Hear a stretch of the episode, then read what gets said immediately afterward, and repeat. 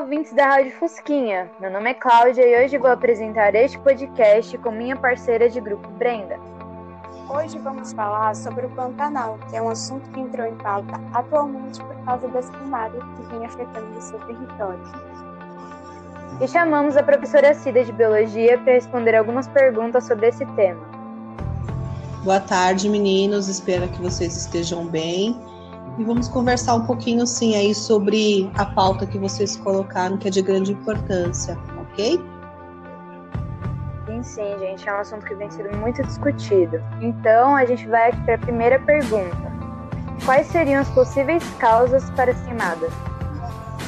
Então, vamos fazer algumas pontuações, né? Levando em consideração o Pantanal, né? essa época do ano é uma época de estiagem, né? O que seria a estiagem? Aí a falta de chuva na região, né? Que é um fenômeno esperado, típico da região também. Só que nós temos alguns agravantes aí, né? Que seria o desmatamento, né? O aumento do desmatamento juntamente com, com as queimadas. E isso ocorre devido ao agronegócio que ocorre na região, que gera aí bilhões né, de, de reais aí para para venda, né, para fora do país, para criação para criação de gado e para plantação de soja, né? Fora isso, a gente também tem um outro agravante que seria a falta de fiscalização do poder público, né? Tudo isso combinado, né, com a interferência humana, a gente viu o resultado aí da, do tamanho, né, da, da queimada que se estendeu na região. Então, esse aí seria um as possíveis causas, né? Com certeza a gente já pode afirmar que é um crime ambiental, porque não ocorreu naturalmente isso, né? Então, isso foi provocado pelo homem. E a gente vai ver como vai ser o desenrolar disso aí judicialmente, né? Que eu espero que realmente tenha, tenha uma punição devida aos causadores. Mas assim, teria alguma possibilidade de isso ser causado naturalmente? Naturalmente. Então, segundo as informações, né, o que eu tenho acompanhado, até porque é do meu interesse, é, o INPE, né, que é uma instituição que faz aí, né, as, as pesquisas espaciais, apontam que naturalmente para essa época do ano não haveria a, a ocorrência desse fenômeno naturalmente, dessa queimada naturalmente, não nessa proporção que a gente viu aí, da extensão de, de queimada que ocorreu no local. Então, até onde a gente sabe, tem, tem é, fotos via satélite pelo INPE, né? Mostrando que essas queimadas elas começaram de forma pontual em cinco fazendas da região, né? Pelo menos é o que está sendo divulgado até agora. Como sempre, o homem fazendo a sua parte pelo meio ambiente. Pois é. Professora, quais Oi. as consequências que isso pode gerar para o meio ambiente? Olha, então, a consequência, acho que vocês têm, têm acompanhado aí, né, notório, a consequência imediata é a fauna e a flora, né? Então, vocês devem ter visto aí os animais, né, é, sendo encurralados pelo fogo, né? Muitos morreram queimados, né? A vegetação também. E isso aí você acaba implicando na falta de abrigo para esses animais, né? E algo que está acontecendo, que talvez não, não, né, não tenha sido divulgado, mas é que esses animais eles vão começar a passar fome. Né? Por quê? Porque houve um desequilíbrio da cadeia alimentar ali. Né? Então há, há uma disputa pela alimentação, do pouco que restou da alimentação. Então é, é um problema complicado em, em questão ambiental. A outra consequência que a gente pode falar também seria a poluição do ar, né? Tanto é que acho que semana passada a gente teve uma nuvem aí, né, de poluentes vindo aí da região para São Paulo. Uh, outra, outra, outro problema que a gente pode citar aí também é a questão social. A gente sabe que a população de baixa renda do Pantanal também sobrevive uh, da pesca da região, né? Vivem do turismo da região e esse pessoal realmente agora é, acabando, acabou ficando numa situação difícil. Né? Então, além de todo o estrago ambiental, a gente também tem um problema social nessa região que também é pouco falado. Então, também em relação à fauna e à flora, tipo, se eles forem prejudicados, o que acontece diretamente na nossa vida em relação a isso? Em relação a isso, na nossa vida, então, é essa questão social mesmo, né? Se você pegar que, os, que as pessoas de baixa renda né, vivem próximo aos rios para fazer a pesca para alimentação, esse pessoal que já está com problema né, da seca nesse local, a quantidade de peixe diminui. Né?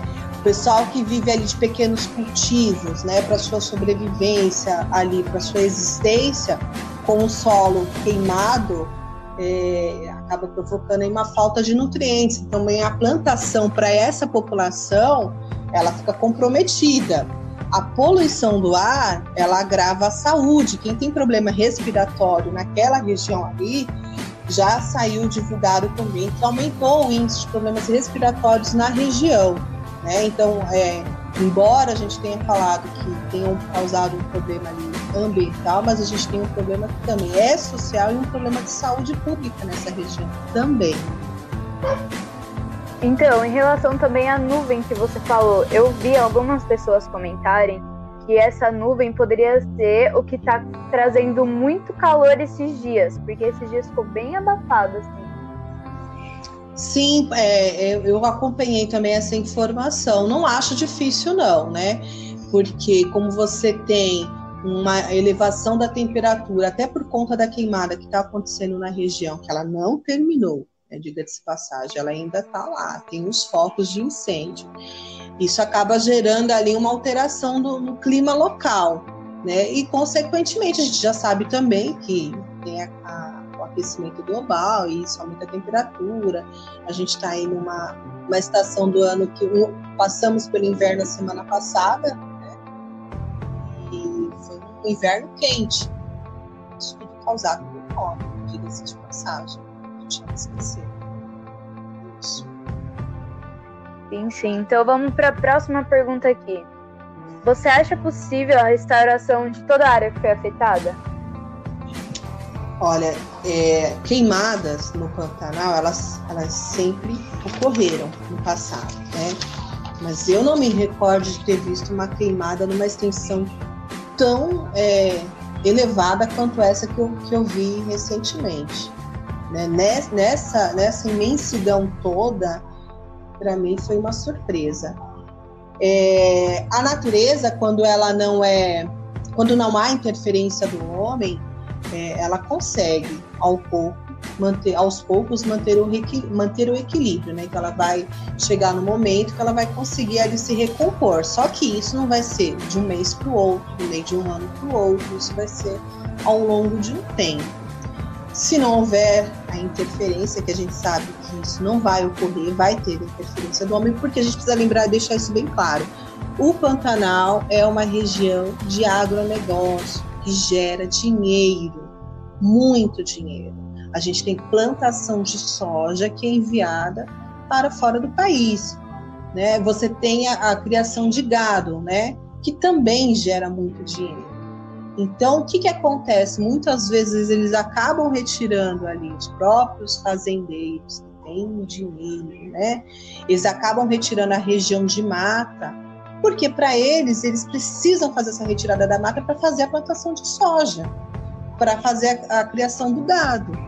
E aí a gente sabe que não vai ter, vai, vai continuar essa interferência. Então, realmente, eu, eu desejo do fundo do coração que essa, que essa interferência não ocorra, que ou, ou é, tenha uma punição aí para os, os causadores desse mal, mas infelizmente se ocorrer aí um restabelecimento do Pantanal, vai ser a um longo prazo. Eles pensam tanto em dinheiro que acabam esquecendo do meio ambiente. Ah, Você com certeza. Interferindo, interferindo, vai acabar não sobrando nada. Isso então, não é só no ver... Pantanal, né? Não, é. se a gente lembrar, a floresta amazônica no ano passado passou por algo muito semelhante ao Pantanal, né, das queimadas. Só que assim, é, falar de meio ambiente é, você precisa ter o poder público do lado, né? Você precisa de, de leis que sejam duras, que elas sejam cumpridas e de fiscalização. E aí a gente sabe que, infelizmente, é o dinheiro que move, é o dinheiro que manda nesse mundo capitalista. E aí onde o ponto mais fraco seria onde? O meio ambiente. É isso. Professora, qual a sua opinião sobre a fala do presidente em relação ao Pantanal? O caboclo e o índio queimam seus ossados em busca da sua sobrevivência em áreas já desmatadas. Então, essa fala do presidente foi uma fala infeliz, né? Que repercutiu aí mundialmente, né? gerando críticas negativas ao Brasil, né? Porque, de novo, eu vou, eu vou pontuar isso. A gente sabe Sim, tem os índios, sim, tem os caboclos que moram ali, tem a população ribeirinha né, da, dessa região. Porém, a gente sabe que o agronegócio né, é o que manda ali.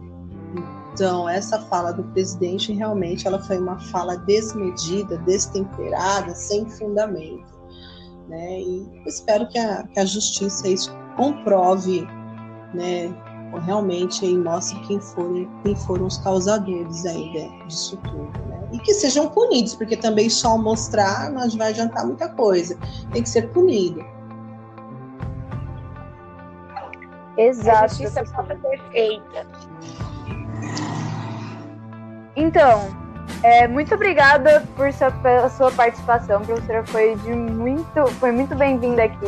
Ajudou muito a gente a fazer esse podcast. Sem você, a gente não teria conseguido pensar no que falar, porque a gente também não sabe muito sobre o assunto, né?